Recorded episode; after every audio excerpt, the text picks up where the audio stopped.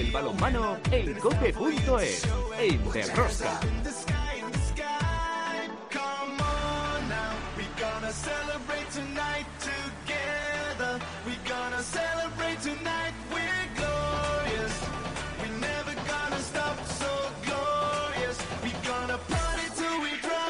Hola, hola, ya estamos aquí otra semana más con todos vosotros. ¿Qué tal estáis todos, amantes del balonmano, seguidores de Rosca? Entramos en la última jornada de la Liga Sobal y las cosas parece que están casi definidas a falta de los partidos aplazados. Vidasoa tiene asegurado el subcampeonato y en las plazas europeas una lucha hasta el último día con Huesca, Granoller y Logroño. En la zona de descenso, el Puerto Sagunto acompañando a Villaranda y Cisne y la otra plaza tiene toda la pinta que va a ser para el Guadalajara más que para el Cangas. En la Champions League se jugaron los partidos de vuelta de cuartos de final, clasificados para disputar la Final Four en Colonia el 12 y 13 de junio, el Alborg, Nantes, Paris Saint-Germain y Fútbol Club Barcelona. Otra vez, tres entrenadores españoles en la Final Four. El sorteo de semifinales será mañana martes, recordar que estamos grabando el lunes, mañana martes a las 11 de la mañana en Viena. El Fútbol Club Barcelona sigue siendo noticia semana tras semana. Si la bomba que Xavi Pascual dejaba de ser entrenador a final de temporada por decisión de la nueva junta directiva del Fútbol Club Barcelona ya era gorda, ahora se suma el despido tras 37 años en el club de David Barrufet. Cosa que ya os anunciamos aquí hace semanas. Mucha vendetta, cuentas pendientes, mal estilo, poco respeto en las decisiones que se están tomando en el club azulgrana. Por cierto, Hoy llega a Barcelona, Xavi O'Callaghan llega esta mañana y se va a hacer cargo del el tema manager de la sección de balonmano, aparte de dirigir también fútbol sala, hockey y alguna que otra sección. Se disputó la Copa de la Reina en el pabellón insular Rita Hernández con grandes sorpresas. La final la jugaron Elche y Aula Alimento de Valladolid, dejando en el camino equipos como Rocasa, Veravera y Atlético Guardés. Al final, la Copa se la llevó el Elche. Como veis, otra semana más, tenemos muchas cosas que contaros. Os recomiendo no os perdáis ni un solo minuto del programa. El balomano a tope con la Copa. ¡Empezamos! En el control de sonido Álvaro Español, en la producción del programa Belén Díaz de Arce, al frente de toda esta maravillosa y generosa familia apasionada del mundo del balonmano, Luis Malvar. En Cope Logroño, Chema Jodra. Hola, Chema, ¿qué tal? ¿Qué tal? ¿Cómo estamos? Aquí esperando. Y aquí al los- último día. Al último día, vamos a ver, vamos a ver. Y aquí en los estudios centrales, Emilio Orgojo, hola Emilio. Hola, buenos días. Pues bueno, lo que estás apuntando, esto ya está a falta de muy poquito para terminar la temporada regular y bueno, pues eh, como cuatro equipos para una sola plaza de descenso y como apuntas, el Guadalajara, aunque tiene algo pendiente por ahí todavía, si no gana, se suma a Sagunto, a Cisne y a Aranda en... En, la descend- en el descender, el, el- el perder la Liga Sobal, vamos. Bueno, pues de todo ya hablaremos en nuestra primera tertulia. Como siempre, comenzamos con el análisis de la jornada. Si quieres conocer toda la actualidad del mundo del balonmano, descárgate de Rosca en cope.es.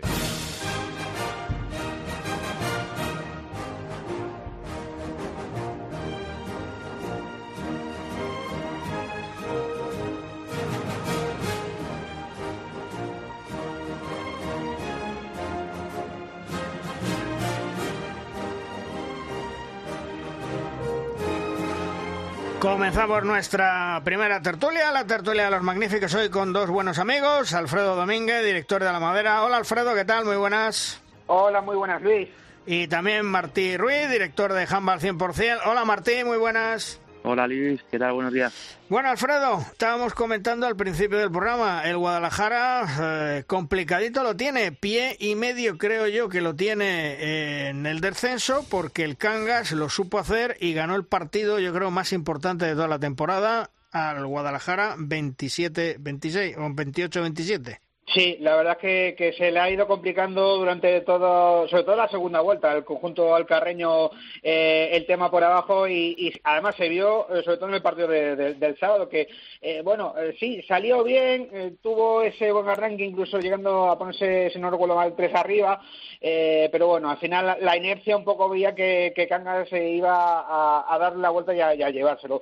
Al final ha sido un problema de que, bueno, el año le, ha salido bastante mal al conjunto morado, yo creo que los problemas, más que de lesiones cuando han tenido con un final se les ha, les ha pesado muy mucho y, bueno, eh, aparte de, bueno, sé que ese lo pasado es puede ser hasta ventajista, pero bueno, quizá el, el hecho de, cambiar de, banquillo a, a poca jornada para el final eh, ha podido ser contraproducente, sin, eh, sin quitar el mérito ni a Mariano Ortega ni a Rodrigo Reñones, pero el hecho de cambiar a, poco para el final eh, nuevamente no suele salir bien, con lo cual ha sido un cúmulo de muchas cosas y bueno, sí, todavía tiene una pequeña opción, pero yo lo veo muy complicado y ojito, insisto, a, qué pueda pasar en el futuro con el conjunto Carreño.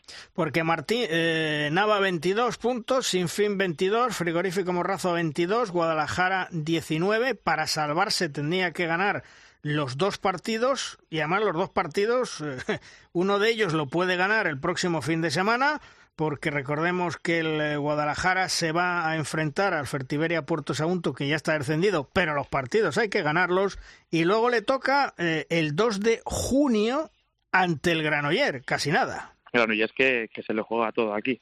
Bueno, mm, lo ha contado muy bien Alfredo. yo creo que se han ido complicando la temporada y claro, aparte de tener que jugársela justamente contra Cangas, que es un equipo especialista en estas en estos escenarios, pues no les ha ido nada bien. Eh, creo que el cambio de, técnico en el creo que fue en el peor momento de la temporada. mira que hay momentos y momentos, ¿eh? pero en el que eligieron no, no creo que fuese el acertado y, se ven ahora en un marrón que, mira, eh, creo que, que con Granillas las opciones son muy mínimas, pero en Guadalajara, porque Granollers, como estáis viendo, está eh, on fire. Hmm. Y lo tiene muy, muy difícil. Pero bueno, y también lo que dice Alfredo, que veremos cómo en el futuro eh, le puede afectar eso al, a, a, Guadalajara. Además, compañeros, soy Emilio, lo de Granollers, aparte de esa racha que dice Martí, eh, es que, bueno, se está jugando esa última plaza europea, eh, porque, bueno, Vidasoa, a lo mejor en punto le podía pillar, pero yo pienso que ya tiene Vidasoa el subcampeonato prácticamente, no sé cómo está el golaveraje particular, pero es que Granollers tiene que superar a Huesca, a Logroño, a Cuenca en esa lucha por, por la tercera plaza, porque además ya la tenía por la Copa. Ya Vidasoa al fin de semana. Exacto, exacto. Entonces, el, el partido clave de, los alcarreños era en Cangas. Eh, bueno, pudieron ganar, pero acabaron perdiendo por un gol. El Cangas en esos finales eh, se está demostrando muy competitivo y bueno, aunque matemáticamente no lo tiene, pero el Guadalajara, y atención a lo que apuntaba Alfredo, si desciende el equipo, el futuro se ensombrece un poquito más, ¿eh? me parece.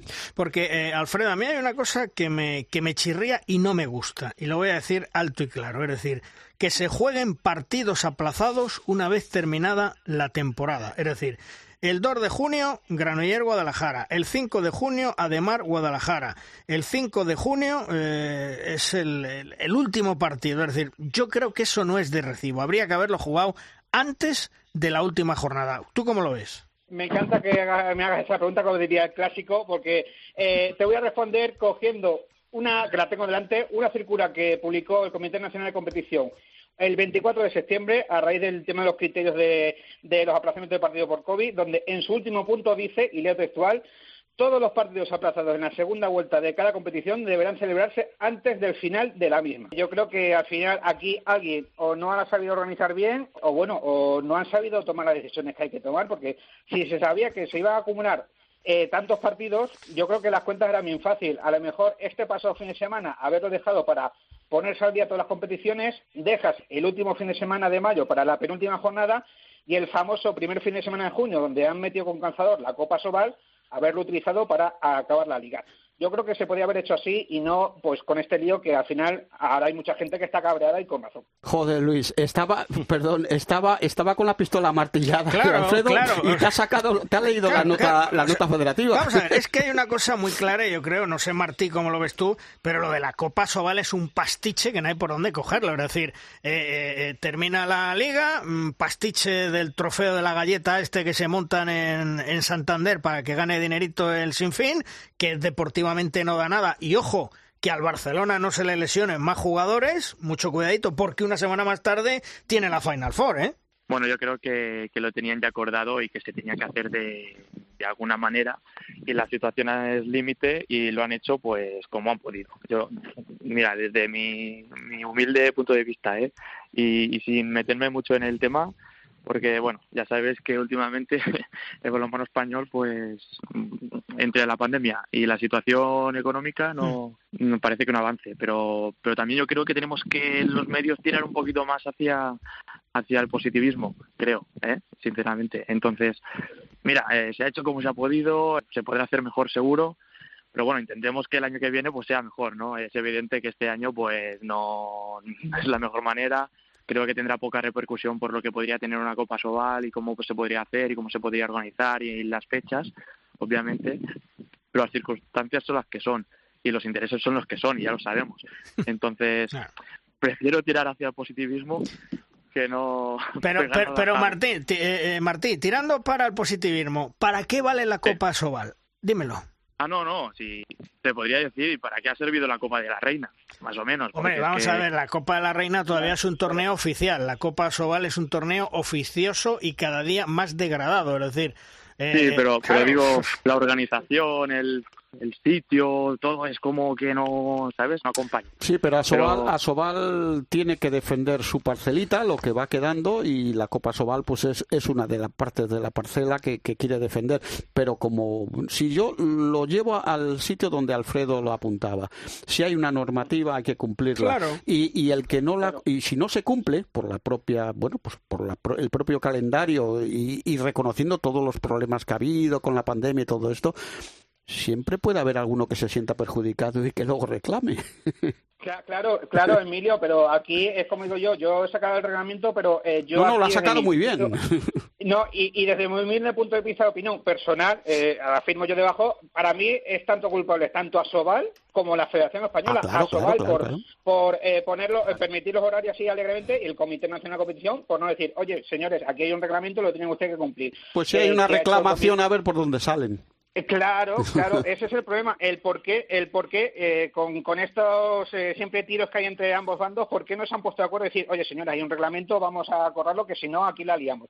¿Por qué no se ha hecho? Pues eso es lo que tendrían que respondernos a todos nosotros. A mí, desde luego, lo tengo muy claro. Son culpables los dos, uno por acción y otro por omisión. Y el último que tiene la responsabilidad es el Comité de Competición de la Federación Española de Balonmano, que tiene que hacer respetar precisamente lo que tú has sacado y que eso se publicó a primeros de temporada y que es el último que tiene la palabra, ¿no?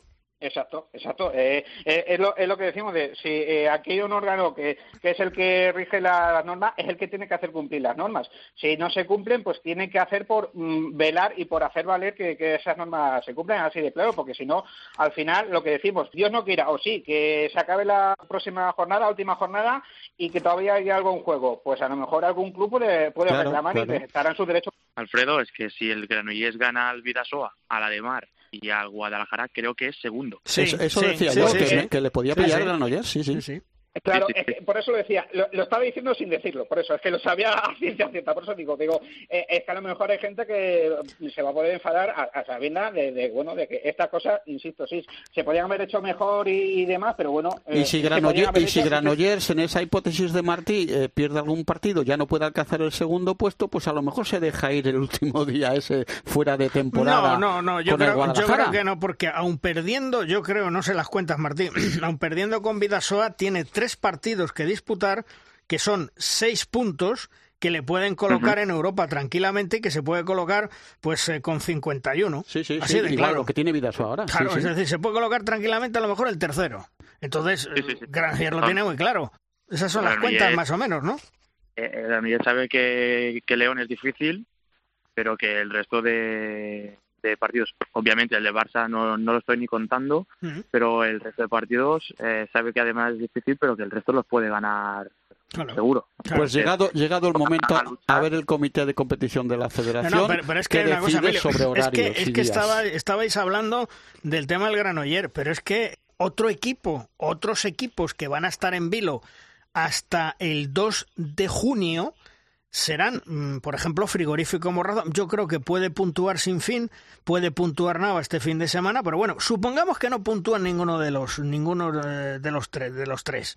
Eh, y el Cuadri Guadalajara gana en casa al eh, Fertiberia Puerto Sagunto. Se, coloca con 21. Es decir, y el 2 de junio, cuando ya ha terminado la liga, tres equipos con 22 esperando a ver qué pasa. Y el Sinfín jugando la Copa Sobal como organizador. Efectivamente.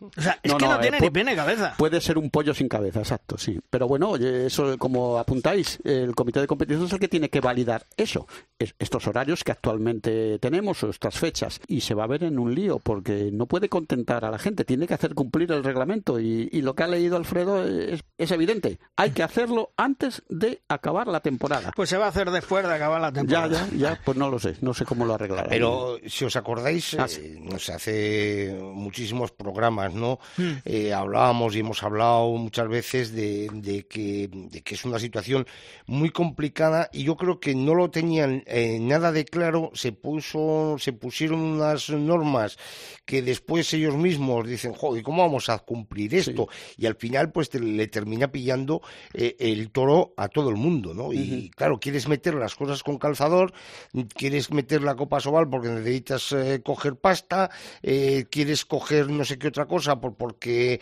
no puedes hacerle una faena a otro, el otro que te viene a estas alturas y te pilla toma confinamiento, COVID y tal, y entonces, mm, bueno, pues eh, si encima no tienes las cosas claras, pues, pues todavía mucho peor. Pero, mira, Chema, si son, son tan incoherentes, tan incoherentes que estaban como locos por sacar la, jugar las 34 jornadas.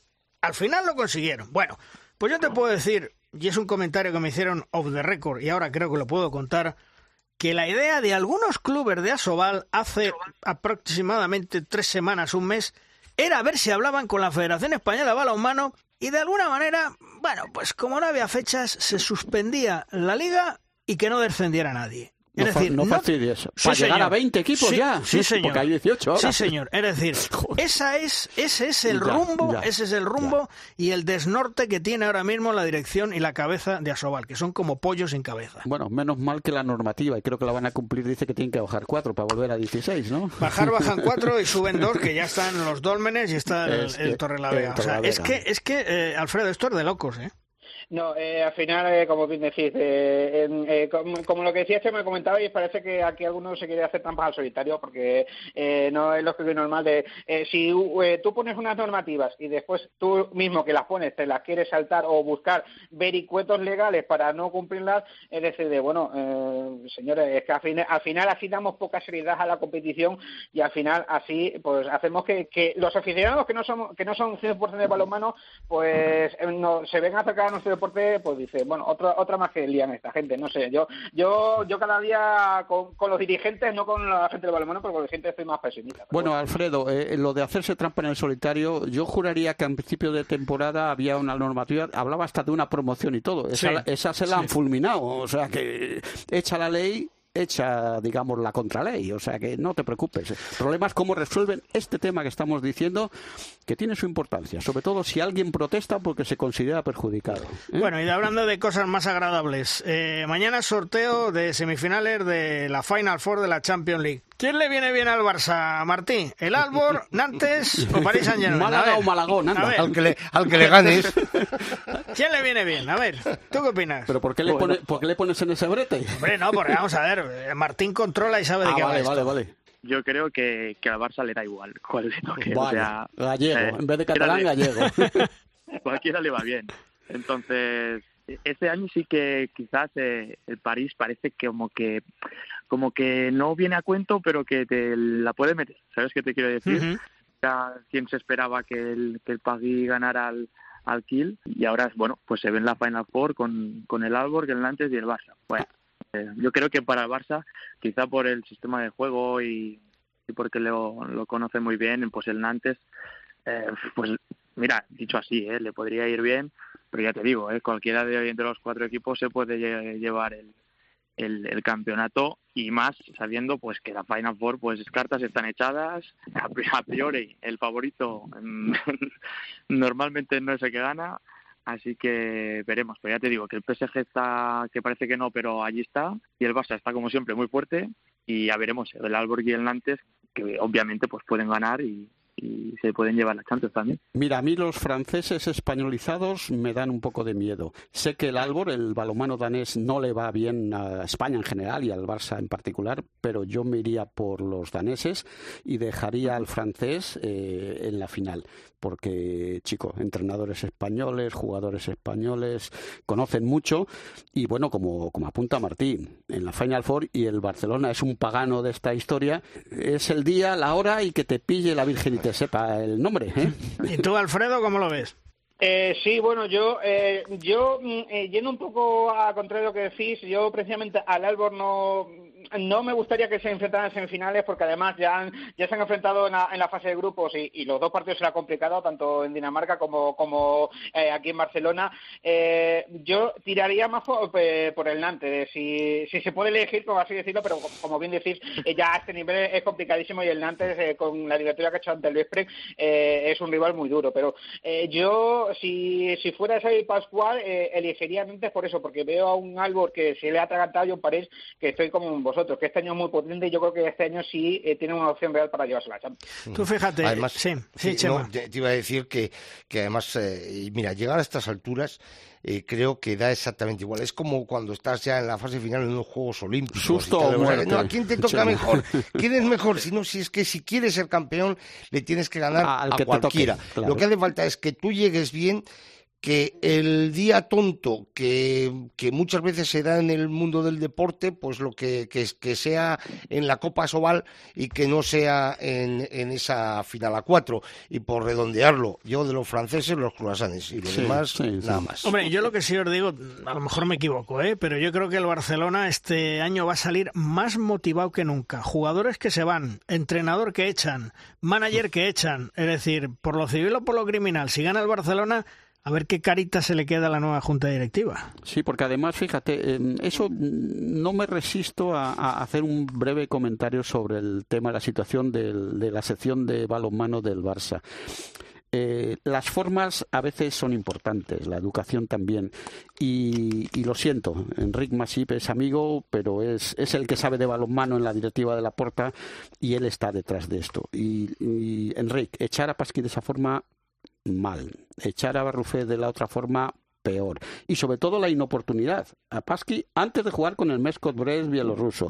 A Barrufé lo dicen al día siguiente, eh, vamos, eh, en el partido de vuelta en el vestuario y se lo dice un propio. Eh, ahora sí, vienen Antonio Carlos Ortega o Callahan, que son también amigos y, y, pueden hacerlo igual de bien o mejor. Pero lo de Pasqui no tiene un pase. Eh, y lo de Barufé, pues bueno, pues si tú no te vale un directivo, pero hay formas, hay, hay, eh, principios, hay protocolos, ¿no? Eh, Emilio, mira. Esto no es el fútbol, Chema, que no es el fútbol. las formas se le pueden escapar, yo qué sé, a Logroño, a Guadalajara, a Aranda, que están ahí entre tres y tal, y las formas en un momento determinado se le puede escapar. Esa está difícil, pero se le puede escapar. Pero a un club todopoderoso y grande. Se supone. las formas no se le pueden escapar nunca, porque además está en su derecho de decir, oye, pues mira, pues yo entro aquí con otras ideas, con otros eh, cambios, esto no me gusta, esto no me apetece, formas, incluso hasta este no me cae bien, ¿no? Pues, pues ya está. Pero es que un club como el Barça, o como el Madrid, o como tal, un, club grande, un club grande, que es más, que, más que un club, las formas no las puedes perder nunca. dicen los catalanes, el bueno, Para que los catalanes el Senil lo perdieron hace muchos años. No, no bueno, no lo sé, pero ellos siguen diciendo que lo tienen, no sé. Bueno, eso, pero, pero hay, que, hay que tenerlo ahí. O sea, en las formas, un club grande no puede perder por las formas. Y entonces, aun estando en todo su derecho eh, de hacer lo que han hecho y perfectamente, o sea, cambio de entrenador, eh, tal, por lo que sea, eh, pues, pues ya está, por lo cambio. Pero las formas y las maneras, un club grande no. las puede perder nunca. Estoy contigo. Desgraciadamente es lo que hay y lo que, y lo que estamos viviendo. Alfredo, gracias, hasta otro día, nos hablamos. Eh, firmo debajo de lo que acaba de decir tanto Chema como Lucilio. Un abrazo enorme, amigo. Hasta luego. Martín, gracias por estar con nosotros y nos seguimos hablando. Hasta otro día. Un fuerte abrazo. A vosotros por invitarme. Un, placer. Hasta luego.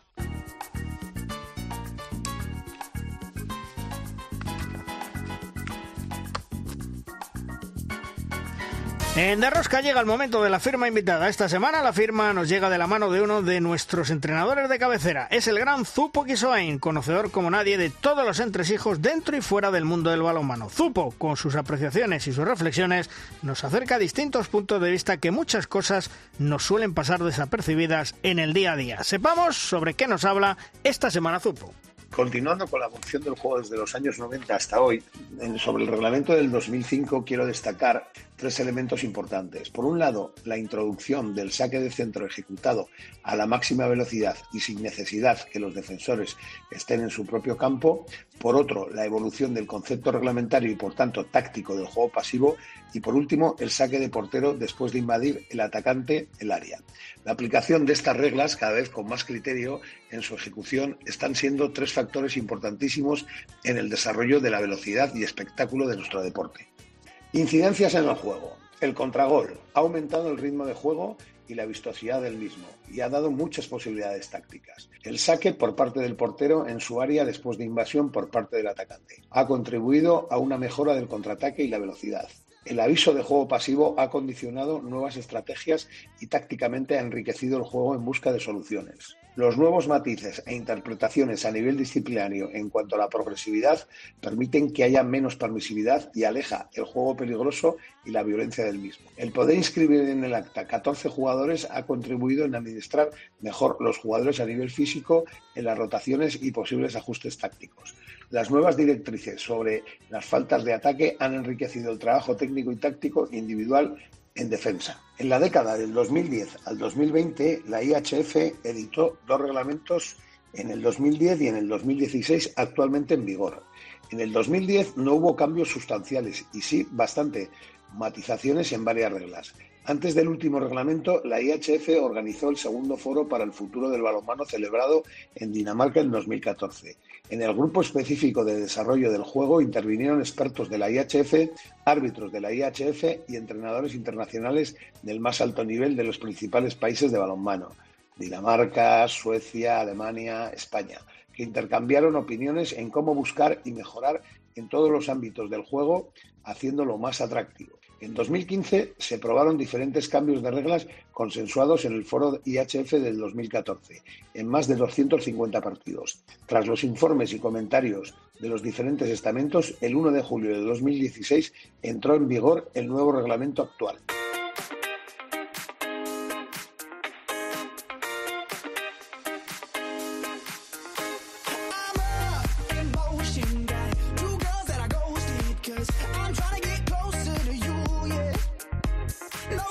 Nuestro Rubén Garabaya comienza la próxima temporada un nuevo reto, una aventura por tierras asiáticas con la selección femenina de China con un largo recorrido. Los chinos lo tenían muy claro, querían un entrenador español, joven y exjugador. Si además le añadimos campeón del mundo en su momento, el nombre nos sale solo. Rubén Garabaya. Hola Rubén, ¿qué tal? Muy buenas.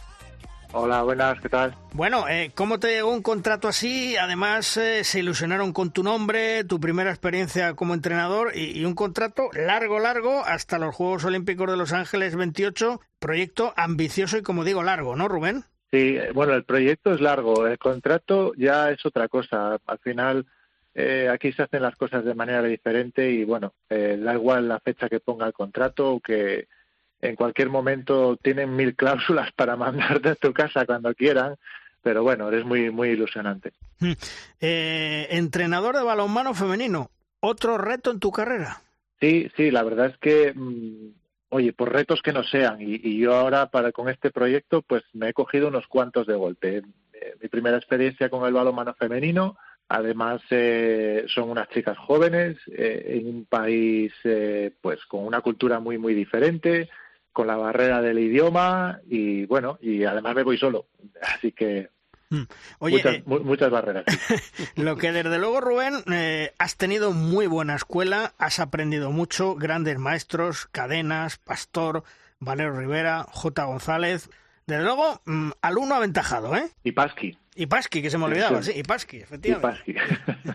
sí, y alguno, y alguno más, ¿eh? Alguno más por ahí, sí. He tenido suerte. Yo creo que he estado con los mejores entrenadores españoles, con, yo creo que, pues, eh, con los estilos, eh, dentro de lo que es el estilo de balonmano español, pues, eh, con las diferentes eh, líneas que hay ¿no? en, el, en el balonmano español y he podido aprender de todos. Mm. Oye, eh, vas a enseñarles las virtudes de nuestro balonmano, del balonmano español y, por supuesto, mm, allí donde va triunfa, la Escuela Vallisoletana. Sí, bueno, voy a intentar convencerles. Yo creo que lo, lo principal es, es, convencerles para que te dejen trabajar eh, en, condiciones, ¿no? Yo, bueno, eh, sé que es una cultura diferente en la que bueno, en el, en el ámbito de los despachos se trabaja de una manera eh, peculiar y yo sé que mi, una de mis grandes labores va a ser convencerles, pero en fin, yo creo que yo creo que igual que ese balonmano me convenció a mí y nos ha convencido a todos, también lo hará con, lo hará con ellos. Rubén, amigo, soy Emilio Orgojo. Oye, ¿no tenías un destino más lejano y más eh, de lo que tú hacías, que te vas a las chicas? Hombre, hay una cosa, Carlos Rivera ha demostrado que el balonmano de chicas se puede jugar igual como los chicos, con lo cual en eso no te van a pillar. Y desde luego vas a tener una serie de jugadoras mmm, muy disciplinadas, porque dicen que el mundo oriental a todos los niveles es muy orientado.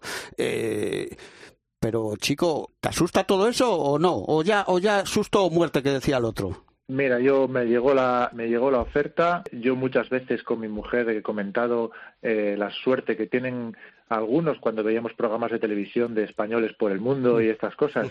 Eh, de, sí, tú también de, te vas. oportunidad, ¿no? Y, y, siempre dijimos que si alguna vez se nos pasaba por delante no lo íbamos a dudar y, y la verdad es que tardé poco en en decidirme. Respecto a ta, irme tan lejos, sí. pues mira, voy a aprovechar para meter un palito al balonmano español. Anda. Eh, me sí. voy lejos, pues porque no me dan oportunidad aquí tampoco, ¿sabes? Ah, eso Quiero decir, eh, en España, eh, pues no sé, eh, hay otros países donde se acepta con mayor naturalidad que un exjugador adquiera cargos de, de importancia, ¿no? Y, y situaciones de pues eh, de compromiso y bueno aquí en España pues eh, como pasa en todos los ámbitos laborales. Eh, te piden experiencia en todos los sitios y da igual quién seas y lo que hayas hecho antes, ¿no?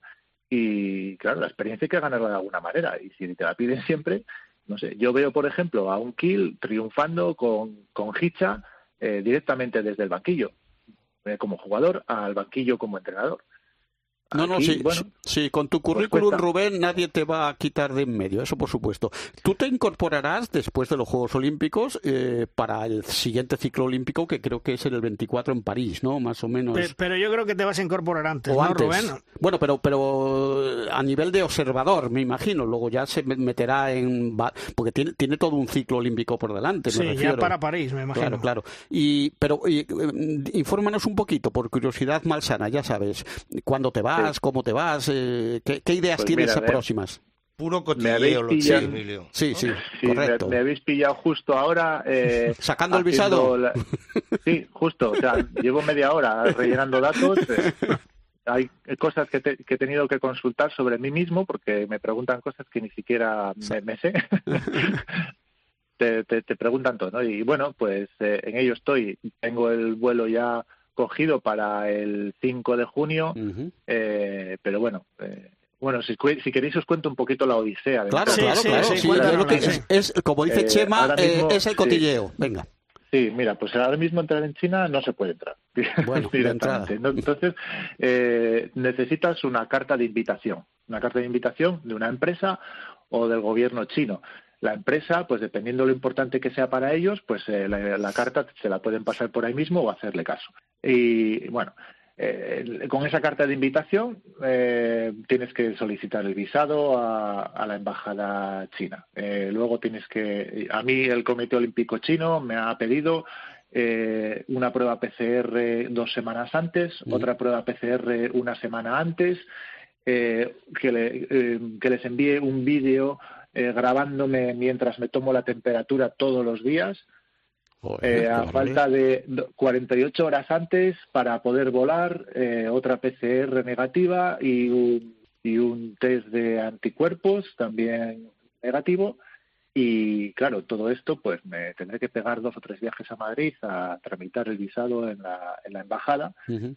Eh, por cierto, el, el, PCR no les vale cualquier PCR, solo hay tres clínicas en Madrid autorizadas por el gobierno chino para expedir eh, informes de PCR. Que te cuelen. Cuando Sí, sí, cuando llegue allí, sí, no, no, pero si es que esto es, vamos, eh, hasta el más pintado le, le, toca hacer todo esto. Y cuando llegue allí, pues nada más aterrizar, me harán otra PCR, me subirán a un autobús, me meten en una habitación de, de hotel, de la que no podré salir durante tres semanas, me llevarán tres comidas al día. Qué barbaridad. Sí, sí. Y, y todo pagado por mí en este caso pagado por la Federación China, pero quiero decir, eh, el que le toque hacer esto tendrá que pagarse todo esto. ¿Y, vas a, estar en principio en Pekín o, dónde tienen ellos el centro suyo de la selección? creo que es una ciudad que se llama Chuzhou, ¿no? Madre mía, ¿eso por dónde queda? Eso es, sí. Para ellos es una ciudad pequeña, ah. eh, pero tiene cuatro millones de habitantes. Solo, sí. es que son 1.300 millones, que no vas a una posada. Cuando me dijeron dónde era, me dijeron, oye, pero que está cerca de Nanjing. Y tú dijiste, ah, bueno, vale, vale. Sí, vale, vale, menos mal, porque Tampoco Nanjing, es, es, sí, es una de las ciudades principales de China, fue eh, eh hace tiempo incluso capital. Eh, mira, mira cómo se ha documentado, eh, mira cómo se ha documentado Rubén, eh. Y, amigo, claro.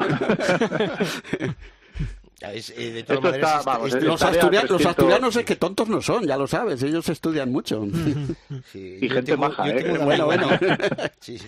Yo tengo una amiga mía, además, eh, bueno, pues eh, ha mandado los vídeos y en su día, el año pasado, hace unos meses, eh, lo publicamos también en, en, copia algunos de los vídeos de este, de este amigo mío que está allí de entrenador de, de fútbol. Ah, y, y, bueno, pues sin bajarse del avión les entra un montón de gente con esos trajes, vamos, cerrados todos herméticamente, les hacen la PCR, los cogen allí directamente al, al hotel y como ha dicho Rubén, ¿no? O sea, tres eh, semanas, pues allí metido en el, en el hotel, te toman la temperatura, te hacen las PCRs eh, todos los días y, todas estas cosas. Mira, lo único positivo que se va a llevar es que eh, me imagino que al poquito de que salga de esas tres semanas le van a le van a poner la vacuna, que eso es lo, que es primordial, ¿no? Es que, Rubén es joven y todavía no está vacunado, creo. O sea... se lo ponen a todos, se lo ponen a todos de forma muy rápida, además, ¿eh?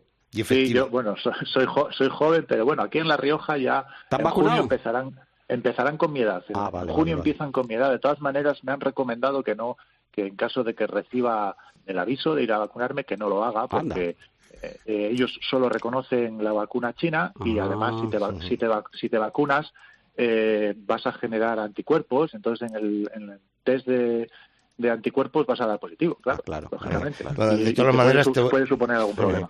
Te voy a decir una cosa, eh, Rubén. Mm, si te vas el 5 de junio, eh, no llegas, porque simplemente haciendo, haciendo números, un servidor, eh, 56 a punto de los 57 y voy el jueves. O sea que imagínate hacia abajo lo que le va quedando, ¿no? que aquí dicen que va muy rápido, pero yo voy, el, yo voy el jueves. A un seleccionador nacional chino eh, le van a vacunar sí o sí y por real decreto. Eso ya se lo dirá el mandarín de turno, no te preocupes. De todos modos, Rubén, menos mal que vas de la mano de la EHF y que cualquier problema te va a dar soporte y que es una garantía, ¿eh? Sí, sí, por supuesto. O sea, eso para mí era fue una de una de las eh, principales razones que, que hizo que me, que me decidiera rápido, porque sé que si tengo algún problema de entendimiento con ellos o, algo, sé que la, la va a estar va a estar ahí para para vigilar, sí. Hombre, no creo, no creo que fueras a una aventura sin tener un, un, mínimo seguro no, detrás. es una garantía, la IHF es una garantía. Y lo, otro... La, la, IHF, eh, perdón, creo que he dicho IHF. No, no, la, internacional. La internacional, sí. Eh, eh, ¿Te van a dar todas las facilidades que necesitas? Me imagino que sí, ¿no? Hombre, importante es ya el que vas a tener seguramente régimen de concentración continua. Eso va a ser una ventaja para que entrenes con las niñas, ¿no? Sí, las instalaciones son espectaculares y es un centro deportivo nuevo. De hecho, eh, lo he estado mirando y en, en, Google Maps sale, se ve, pero en, la aplicación china de Maps no ni, es un solar. O sea que es, no está actualizado. No está actualizado. Es bastante nuevo, sí. Espectaculares las instalaciones y, las chicas eh, viven allí eh, todo el año. Entrenaremos de lunes a viernes y, bueno, esa es, la, esa es un poco la idea. Es como un CAR, como una residencia Blume, una cosa de estas permanente, ¿no? Oye, y, Rubén, pero, a lo, bruto, ¿eh? A lo bestia, sí. como hace a lo bestia. Oye, Rubén, y una curiosidad. ¿Qué sabes tú del balonmano femenino chino? ahora te pondrá, te, te empaparás, pero hasta ahora, ¿qué sabías? Poco, poco, no, poco nada, poco nada. En realidad eh, lo tienen poco desarrollado. Ellos, eh, bueno, pues eh, tienen equipos, clubes y selecciones en las provincias, pero el deporte allí está completamente orientado al ciclo olímpico. Entonces hacen la selección y, y, se pasan los cuatro años concentradas Luego, cuando acaba el ciclo olímpico, eh, hacen unos eh, torneos, unos campeonatos estatales en los que todas eh, y todos los deportistas vuelven a sus provincias para disputarlos y se inicia otra vez el proceso en cuanto acaban esos campeonatos. ¿Y te vas tú solo como entrenador jefe o llevas a alguien o vas a tener que contar con colaboradores técnicos chinos? ¿Cómo está eso? Yo ahora de momento voy solo. Solo. Voy solo y, sí que tendré colaboradores chinos. Mm. De hecho, eh, de hecho ellos han tenido ya experiencias previas con entrenadores occidentales, no muy positivas para ellos, eh, porque bueno, por diferencias con, con los entrenadores que han llegado. Entonces, eh, ellos no, no quieren eh, oír hablar de la figura del head coach, eh, sino que quieren que haya un entrenador que se integre en su equipo de trabajo. Un equipo, y que todas, sí, y que todas las decisiones se tomen de, de forma consensuada. Yo me imagino que al principio, pues habrá habrá ciertos eh, ámbitos en los que tendré poca decisión y espero poder eh, ganarme su confianza para ir cada vez eh, pues teniendo más decisión en esos ámbitos. Por supuesto, en los ámbitos técnico-tácticos, si no tengo la máxima autoridad desde el principio, en un mes estaré aquí otra vez. Claro. La, la mayor barrera que vas a tener, me imagino, la cultural, ¿no, Rubén? Sí, sí, sí. Sobre todo esas cosas en las relaciones institucionales, las relaciones con los dirigentes, eh, sé que han sido complicadas en, anteriores situaciones con otros entrenadores, pero bueno, yo creo que soy una persona de trato fácil y, que podré convencerles y ya también eh, podré aprender de, su manera de trabajar y adaptarme, eso espero. ¿Y, vas a aprender el chino mandarín o no? Me cago en la leche, ya, mañana. Sí, bueno, ellos, ellos eh, ni siquiera se lo plantean, o sea, ni siquiera te lo piden porque eh, son perfectamente conscientes de la dificultad que entraña el chino para los extranjeros. Yo, pues ya que estoy allí y si voy a pasar un, eh, varios años, pues aprovecharé para intentar llevármelo en la mochila. y empezaré intentando aprenderme el lenguaje técnico básico para para dirigir un entrenamiento, que yo creo que ahí es importante que las instrucciones sean claras y directas y rápidas, sobre todo en los, eh, en los partidos, en las competiciones. Sí, porque escribirlo va a ser más complicado, ¿eh? Rubén, te lo digo ya, porque esos símbolos, eh, la A aquí es A y la B es que cómo se escribe, pero aquellos que son jeroglíficos, ya sabes. Sí, sí, claro. Eh, un, carácter nuestro pues tiene dos o tres trazos y los suyos pueden tener 10, 15 trazos. como poco, como poco. No te quiero asustar. Para eso está el traductor. También.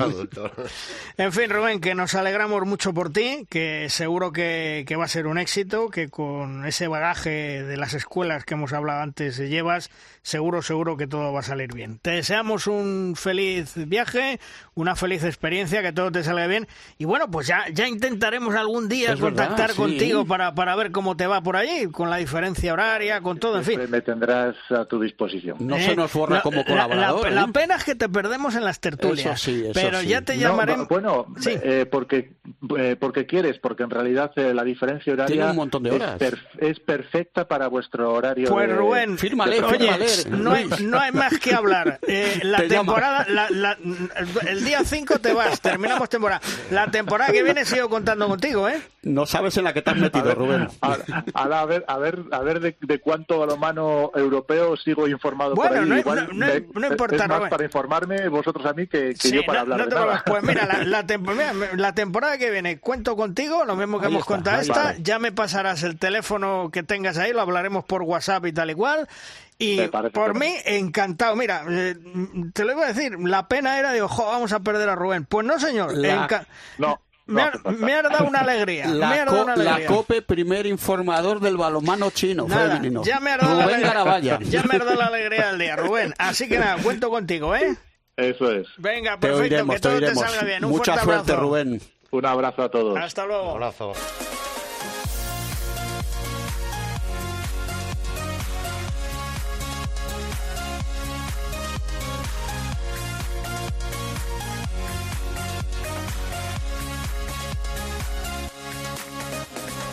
La ciudad de Antequera vuelve a la élite del balonmano español. Si hace años su referencia era el Antequera, ahora lo va a ser el equipo de los Dólmenes. Es un premio a la constancia con un club que tiene una impecable gestión, un equipo en donde nos encontramos con nombres de viejos conocidos como Moyano, Chispi y Rafa Avena. Hola Rafa, ¿qué tal? Muy buenas. Hola, buenas tardes, ¿qué tal? Bueno, oye, te fuiste a Alemania, has regresado y has cumplido tu sueño, ascenso a la Liga Sobal. Exactamente, era uno de los objetivos que teníamos este año, eh, tanto individualmente como club, y bueno, estoy muy satisfecho y muy contento por haberlo conseguido. Mm. Esa mezcla de veteranos y jóvenes ha funcionado a la perfección. Sí, así es. Hemos conseguido un grupo muy sano, humilde, trabajador, identificado con el entrenador, con su idea, con el proyecto, con el club y bueno, han sido una suma de muchas cosas positivas que han dado como conclusión poder conseguir este gran éxito. Mm. El balonmano en Antequera, Rafa, eh, ha sido una historia de disoluciones, reapariciones. Ahora la cosa es muy distinta, pinta mucho mejor, ¿verdad? Sí, desde hace unos años el club tuvo que reinventarse. Bueno, desapareció el antiguo balonmano Antequera, eh, hubo un par de directivas nuevas, bajaron a Primera Nacional y han ido creciendo poco a poco desde la base, eh, con un presupuesto real, eh, sin subirse, sin llegar a sitios donde no podían llegar y con gente de la cantera y bueno, creo que han dado los pasos adecuados para, teniendo también la experiencia y con el objetivo puesto en algún año, algún, a, largo plazo, tampoco sin marcarse un objetivo eh, de tener que hacerlo en dos años y tal, pues después creo que han sido diez años o nueve desde que pasó, desde que bajaron Así que, bueno, pues ha sido un largo recorrido. Y la presidenta Lourdes Melero, la verdad es que tiene un muy buen proyecto entre manos. Sí, es una mujer eh, muy responsable, eh, sabe lo que quiere, quiere tener un presupuesto cerrado, lo más real posible, eh, intentar ajustar los gastos y, bueno, pues está haciendo las cosas muy bien. Hola Rafa, buenos días. Soy Emilio Rojo. Oye, enhorabuena ante todo por ese ascenso porque era lo menos que podías conseguir, porque oye, cambiar una supercompetitiva Bundesliga por un equipo de la División de Honor Plata es una gran diferencia, ¿no, Rafa?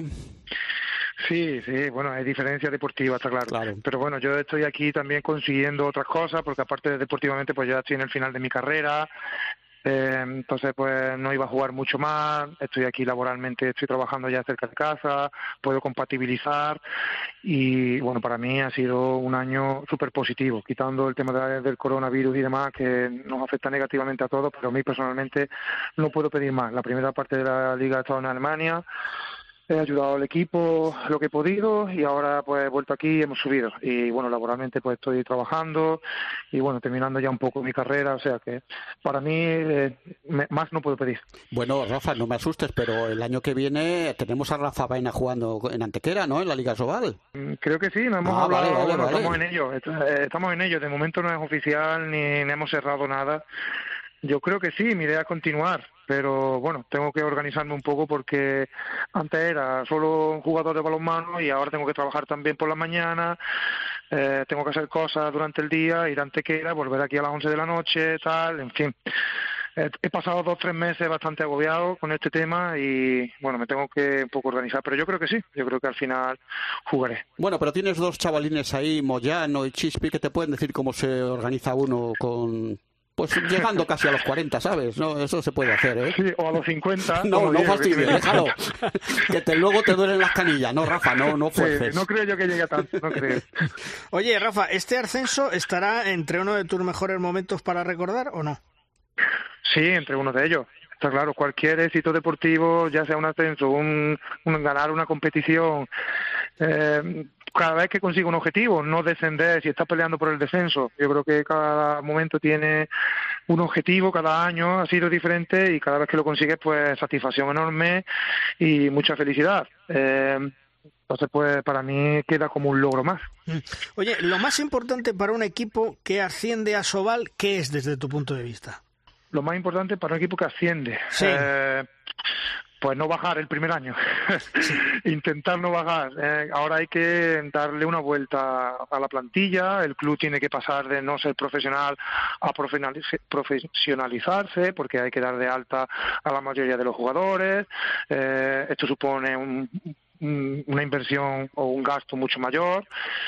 Eh, hay que fichar a varios jugadores para intentar tener el nivel adecuado y bueno pues son unos retos importantes muy muy muy importantes y, no, no fáciles pero bueno yo creo que hay gente capacitada en el club con experiencia están trabajando en ello y a ver si podemos conseguir hacer un proyecto bonito para mantener la categoría. Porque la ciudad los patrocinadores han reaccionado mm, pensáis en un mayor aporte económico a ver, tiene que haberlo, tiene que haberlo sí o sí. Eh, tampoco vamos a, yo creo que no, no va a ser muchísimo más, pero yo creo que ahora mismo se están haciendo las gestiones, eh, la presidenta y la directiva están trabajando en ello, con el alcalde, con la diputación, con... no es el mejor momento tampoco para las empresas privadas ni para nadie por el tema que estamos atravesando, pero bueno, yo creo que todos van a hacer un pequeño esfuerzo para, para que tengamos unas mínimas garantías de, de subsistencia y de hacer una cosa, un proyecto, pues eso, con los pies en el suelo y, y hacerlo real y que se puedan cumplir con lo que se diga. Sí, porque me, me, imagino que con el ascenso conseguido la presidenta ya habrá dicho algo de lo que se está haciendo y de lo que se pretende hacer para la temporada que viene, pero como tú apuntas, para jugar Liga Sobal hace falta reforzar el equipo, eh, bueno, mantener lo que hay, porque me imagino que tampoco se trata de desmantelar nada y sobre todo, como dice Luis Malvar, ¿no? que, que haya algunos eurillos más ahí para invertir, ¿no? Claro, sí, sí. Esto claro que hay que dar un paso adelante económicamente, deportivamente lo vamos a dar, económicamente igual, ¿no? Profesionalizar el club, intentar eh, fichar bien y que y que eso y que las cuentas sean saneadas, que yo creo que esto desde hace unos años ya pues siempre lo han tenido presente y ahora pues creo que lo van a seguir haciendo, porque eso es una de las claves del éxito. Y, yo creo que al final seguro que, que, lo sacaremos adelante. Seguro que sí, Rafa, seguro que esa experiencia otra vez en la Liga Sobal con los Dólmenes va a ser importante y mucha suerte y por supuesto que te queremos ver el año que viene jugando Hombre, en la Liga menos. Sobal, ¿eh? Muy bien. Bueno. Pues nos vemos pronto. Vale, Venga, un, Rafa, abrazo, Rafa, un fuerte abrazo, gracias. Hasta luego. Un abrazo, adiós.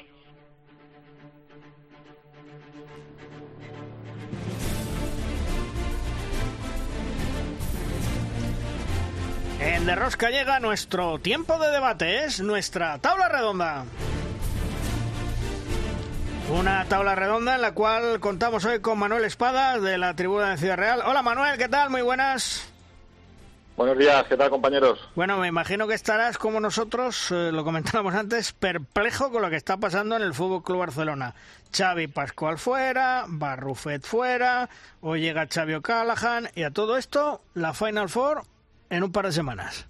Sí, es lo que nos ha, nos, nos ha chocado a todos, el, el, momento, ¿no? Y bueno, de esa sucesión de acontecimientos pondría yo el primero la salida de Palmerson, que también fue un poco, sí. también fue impactante, pero sí, yo desde luego a mí me ha extrañado muchísimo que un club de la, de la, del prestigio del Fútbol Club Barcelona, que bueno, pues todos lo sabemos, los valores que, que simboliza o que él defiende simbolizar, pues haya hecho esto, haya cometido, yo creo que es un error de bulto en cuanto al tiempo, porque en el caso de, de Xavi Pascual, pues hombre, eh, yo también me hubiera esperado. En el caso de David Barrufé no entiendo por qué se decide en este momento comunicar su, su baja como responsable de la sección de balonmano. Y sobre todo lo que no entiendo es que haya sido despedido del club. No solamente que no se, sea responsable de la sección de balonmano, sino que deje de pertenecer a un club del que ha sido santo y seña durante 30 y Siete 40 años, años, sí, 37 sí. años. Sí, 37 años.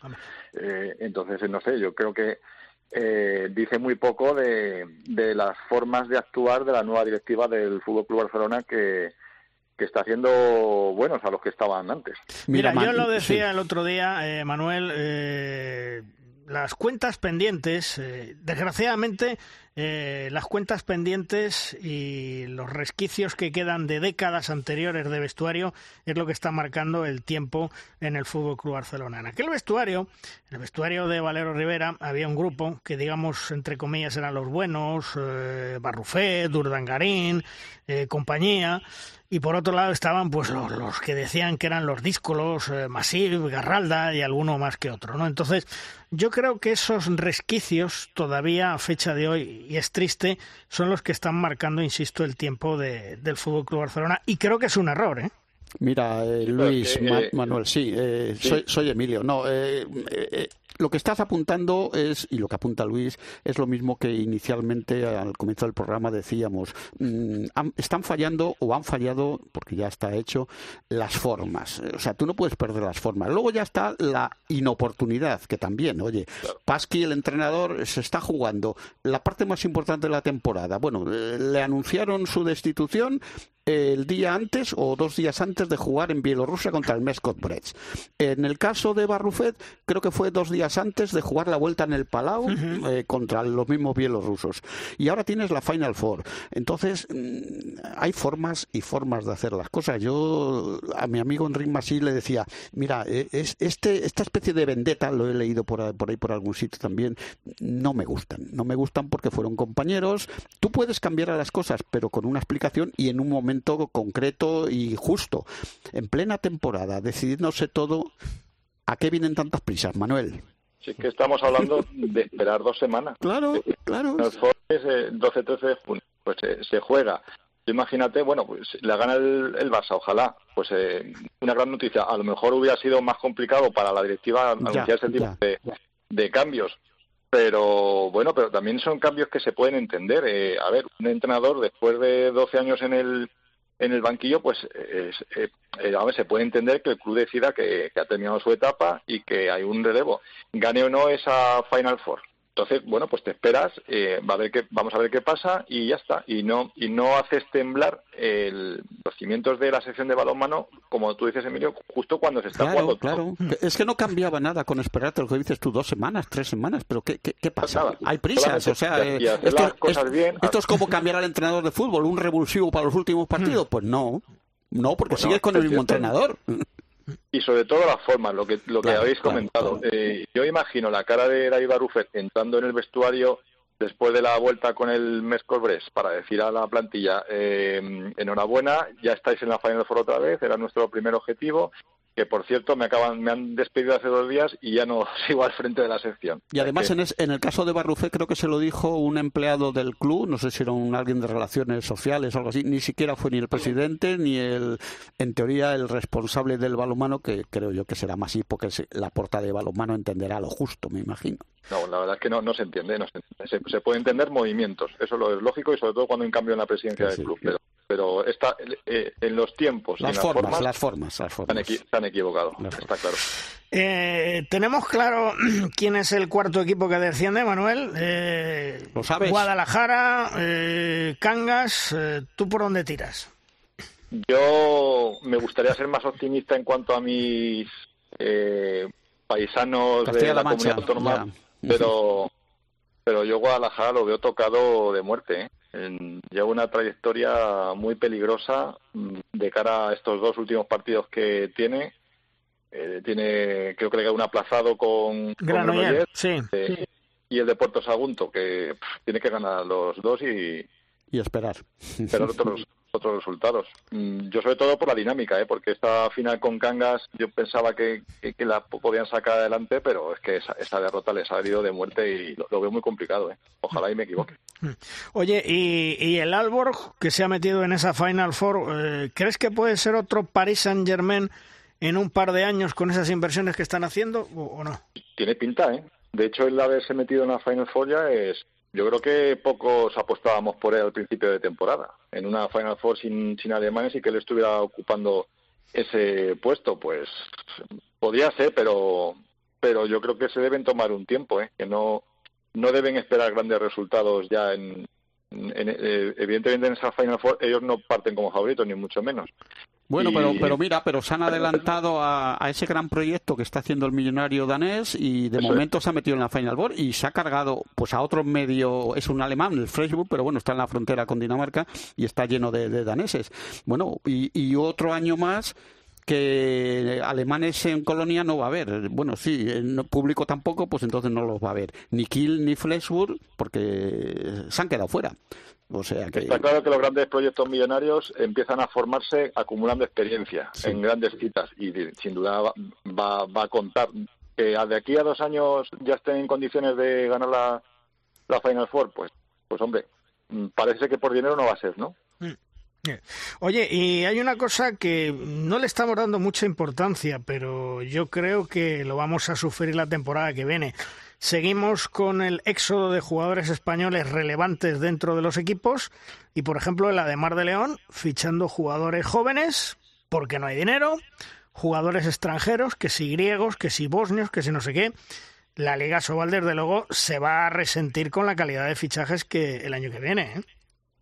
Sí, la dinámica y la tendencia no cambia. Eh, eh, está claro que todavía nos queda un tiempo para recuperarnos, ojalá y, sea poco, pero lo que tú dices, de cara a la próxima temporada, pues no se habla de ningún regreso importante a la liga o de ningún fichaje importante, sin embargo, los jóvenes eh, españoles que, aprovechando estos minutos que da el hecho de que el nivel de los extranjeros haya bajado, Aquí, pues, eh, pongo el caso, como tú dices, de la Mar de León, con Rubén Manchan, con mi paisano, con un hombre que ha destacado con la selección española y ha, explotado en este año, pues sin embargo, también, efectivamente. Se va y bueno, pues es lo que nos ha tocado.